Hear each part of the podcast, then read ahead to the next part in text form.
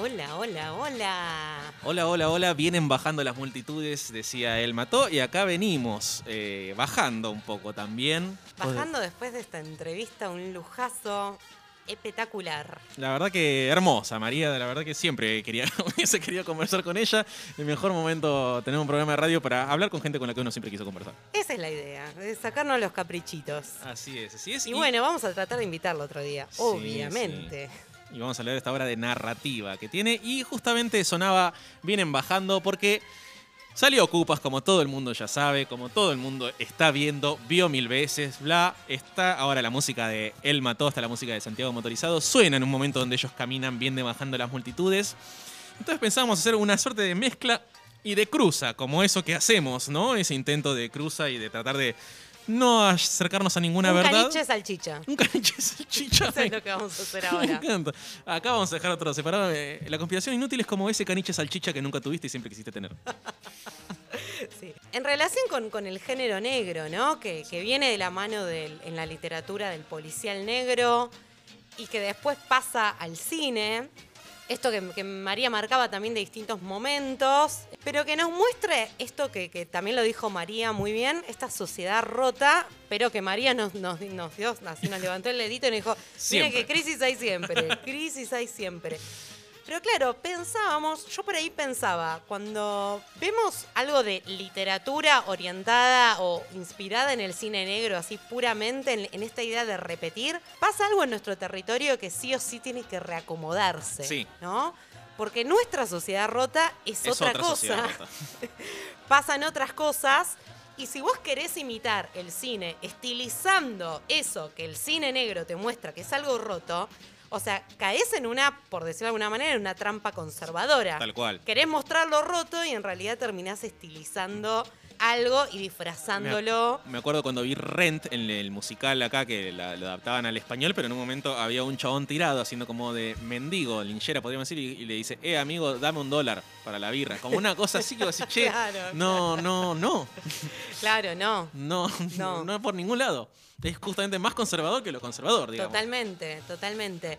Y otra idea interesante que me, me parecía muy buena, que lo charlábamos en la previa al programa con Lucas Delgado, eh, algo que escribió Juan Terranova, que también escribió muchos policiales, que él hablaba de el policial en la Argentina sin la policía. ¿no? Exactamente. Porque, y estas figuras del policial que sí o sí tienen que acomodarse, porque ¿cómo es la intervención de la policía en un policial? Medio que tenés que correrte de ahí, ¿no? Sí, de la idea del detective no existe acá Tampoco. en Argentina, digamos, ¿no? Eh, queda muy yankee justamente porque ya sabemos cómo funciona todo y sabemos que no es esa misma lógica, no es ese mismo tipo de traje detective inglés, tampoco es el detective yankee pasado de whisky y de pucho que se acuesta con prostitutas, es Exacto, decir, no existe esa figura. Claro, sí, sí, no existe.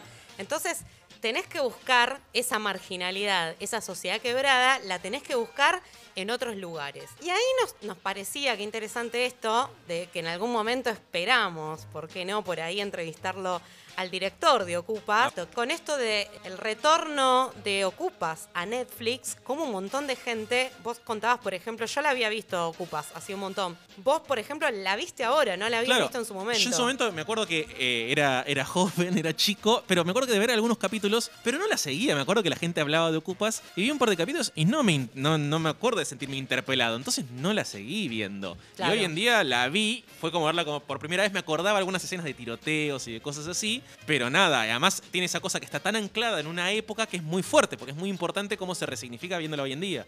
Sí, y es muy loco ese, ese boom, porque a 20 años un montón de gente que no vio esa serie, ahora la está mirando, ahora le gusta.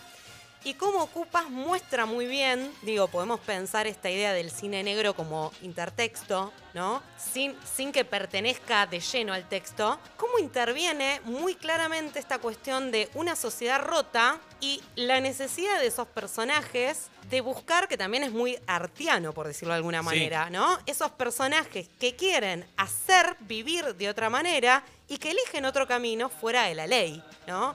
cuando hablábamos de intertextos pensábamos, bueno, sí, Roberto Art y también vamos al Martín Fierro, en, en- lo mejor del Martín y, y Fierro. el Moreira también, Juan, ¿no? Tiene- ahí hay un, Moreira, un final ex- casi Moreira. Exacto, ¿no? Son esos personajes que la vida de alguna manera los llevan y terminan eh, terminando por fuera de la ley y en medio de eso se van encontrando, se van conociendo y me parece interesante también cómo en Ocupas, por ejemplo, aparece todo el tiempo la cuestión del código, ¿no? Sí.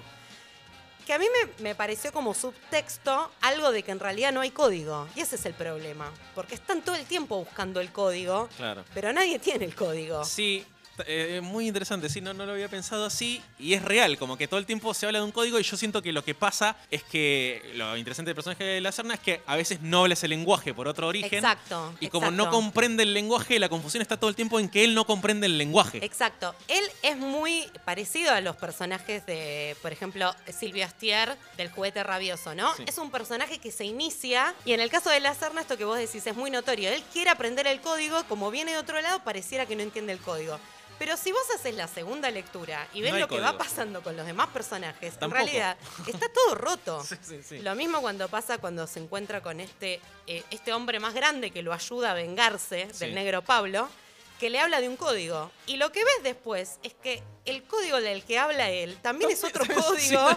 que, Y no que tiene después le trae más ver. problemas, porque es otro código que el que maneja el otro que el que maneja el otro. Exacto, es algo como que, que, se, que cada vez va siendo, que nunca va a terminar bien, ¿no? Exactamente. Porque es como una bola de nieve, donde llegamos al final de la serie y decimos, "No, esto no se puede resolver. No. Esto que ta- también decía María en relación, ¿no? Con el género. Decía, las películas en general no terminan bien. No, no, no, no, bueno, y es una serie que no termina bien. Pero y tiene esa cosa que, como decía María, justamente que te deja con una sensación de alivio, como de que no, ter- no termina bien. Perdón, para gente que va a ver Ocupas y que todavía no la vio, pero mm, digo... sí, pero no se puede. No se puede, no se- pasó hace 20 años, ya, Ya está. está. La gente hace convenciones como decir, bueno, Bruce Willis estaba muerto. Tiene que prescribir en Ya algún está, ya momento está, ya esto del spoiler, Entonces, porque si no, no, no podemos hablar, se puede de hablar nada. no se puede hablar de nada. Tiene Eh, 20 años la serie, pedimos perdón. Bueno, eh, te- termina mal, pero te deja una sensación de alivio, como de lo que viste, te interpela y te, te revela esta cosa que decía María, de esta que te ilumina de una forma. Y algo que quería decir de Ocupas que me parece maravillosa, que me parece que no tienen las que siguieron, que quisieron hacer lo mismo, ni hablar de series que hay ahora, que hablan de la temática de las cárceles y demás, como El Marginal, vamos a decir nombres y Sí, demás. pero ¿sabes qué me parece? ¿Cuál es la diferencia con Ocupas? Que Ocupas de verdad, en, en, digamos, en, en la mirada, rompe con la moral, Eso, ¿no? Digo, creo que hay otras series, por ejemplo El Marginal, pero no sé si tiene esa ruptura con la, con la moralidad, con la idea del bien y del mal. Tiene justamente la moral y ot- o me acuerdo de películas que hay como Los Salvajes, que no solo tiene eso, sino que tiene una mirada de... Digo, no, hay algo. ¿no? De como, che, mirá esto, pero esto es lo que está mal, Sí. ¿no? Pareciera que todo el tiempo es, bueno, esto igual es otra cosa. Sí, En sí. Ocupas estalla todo. Estalla todo y lo que me parece re interesante, que me parece que después no está en muchas otras películas que tratan de abordar temáticas similares, es que, que lo linkeaba con que yo estuve el año pasado en un comedor, que es que eh, los pobres y los marginales son los pobres y los marginales. En Ocupas no, son personas, son sujetos. Es el negro Pablo, es el pollo, es decir, está la persona y está la persona que es un chaboncito que tiene amigos, que quiere salir con una chica, que se caga risa de tal cosa, que le gusta tal otra. Y después por una cuestión de clase está, pero no ese es el tema. que me parece el que en las otras, las otras películas, las otras es, el tema es que son pobres y son marginales. Exacto, Entonces exacto. eso antecede a la persona. Sí. Y acá me parece que al revés, vos te encariñás con todos los personajes. Y en un momento estás pensando, este es pobre. Con el paraguayo, digo, Con el cada uno paraguayo. con su historia, con Claro. su vida. Sí, sí, sí. y lo primero que totalmente. decís de ningún personaje es, no, bueno, es un pobre qué. No, o es un no. chorro qué. No. Y todos los personajes entran en contradicción. Sí. Él, su prima Clara, digo, todos, todos los personajes, ¿no? En ese sentido, hay algo de no discriminar por clase. Claro, claro.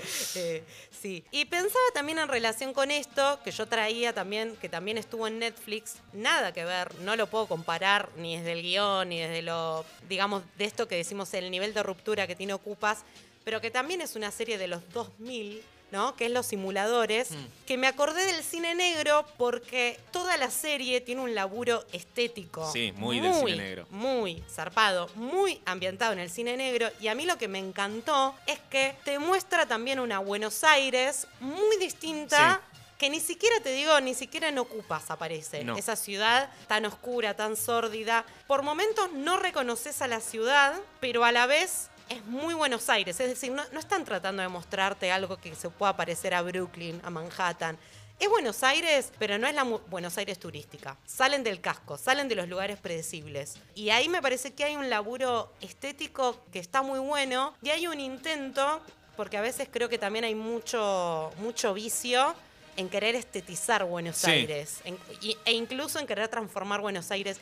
Y acá no, hay como una búsqueda en esa terracita, esa calle que por ahí vos no lo ubicás, pero te es reconocible. Sí, Decís, esto es un lugar de Buenos Aires. No sabes qué calle es, pero esa terraza toda con, manchas de humedad, no sé, esa calle de barrio, ese puente para, para, pasar las vías, lo ubicas de alguna manera, aunque no lo puedas reconocer exactamente. Y ahí me pareció que hay un laburo muy interesante en relación con el cine negro y que, que también hay una serie que te muestra un poco también esto, pero todavía con un lugar muy moral, ¿no? Que ahí es la diferencia con Ocupa. Sí hay una crisis, pero la salida es, bueno, sí fuera de la ley, por decirlo de alguna manera, pero desde el ingenio y con una moral, porque sostiene todavía una idea de el bien y el mal, a quién salvar, a quién castigar, ¿no? Es, es como lo que rige esa serie. Pero bueno, creo que ahí es, es interesante ahí ese contrapunto también y esa búsqueda del paisaje, de cómo mostrar a Buenos Aires. Sí, que parece ser un personaje más, ¿no? Por momentos, pero sin que se convierta en el tópico. Entonces, como es simplemente eso mismo, y creo que algo de. Y creo que Ocupas también lo que hace es narrar muy bien la época en este sentido de lo que decías vos, Ana, de, de lo amoral. Digo, los 2000, los 2001 es una época completamente amoral. Digo, el tema de los saqueos es algo que no estaba juzgado a nivel social, en el sentido de esto está mal, es, esto es lo que sucede que creo que es como lo que tiene Ocupas. No te pones a pensar, esto está mal, esto es lo que sucede. Digo, y es así. Y, debido a esto pasa esto, y es casi causa-consecuencia, no por un sentido de linealidad, sino como, bueno, ¿qué otra cosa va a pasar si, esto funciona así?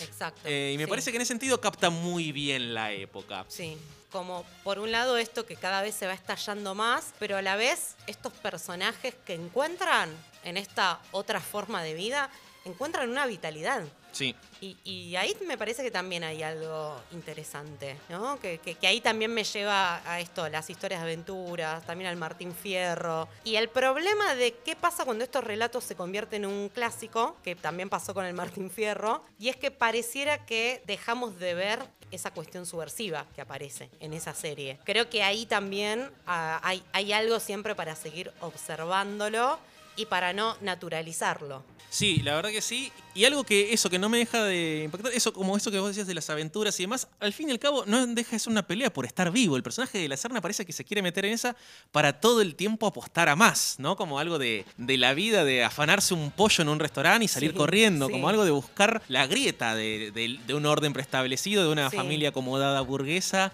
y de meterse en esos márgenes. Que eso me parece que tiene muy interesante, que eso justamente es lo que está con los amigos, que en las otras series de que tratan temas marginales no se ve ese trato entre los amigos, donde justamente son los amigos, no son la bandita de chorros. No, son los amigos y también la amistad problematizada, ¿no? Sin caretas. Sí, sí, sí. Puteándose, peleándose, Peleándose, todo ese viaje a zona sur, ¿no? que, hasta me hace pensar en Leopoldo Marechal, como todo un grupo de amigos que se va a bardearla, básicamente. A bardearla. y, ese momento en el que uno empieza a hablar mal del otro, ¿no? Y se empiezan todos, se arma como una cadena. Pero Donde bueno. están dos separados y dicen, no, porque el otro pelotudo tal cosa y están los otros. Y a la vez después pasa algo y se están muriendo por el otro, o sea, no, no, no ven la hora de, ayudarlo, hacen todo lo que tienen que hacer, ¿no? Entonces, está bueno porque es todo eso junto. Es, una gran serie sobre, un gran relato sobre la amistad. La verdad que sí, es eso, como es un gran relato sobre la amistad, de hecho, así termina, ¿no? Justamente eso rompe todo, es como que muere un amigo y, ya nada importa en ese sentido, como ni lo que estábamos haciendo, ni quién somos, ni, ni por qué murió. ¿no? Como que directamente van y, y, algo de que ya no pueden también seguir juntos, ¿no? ¿no? se van cada uno por su lado, ya es imposible. Incluso para que perdure la amistad. Exactamente. Eso. Hermosa frase, Ana Marangoni.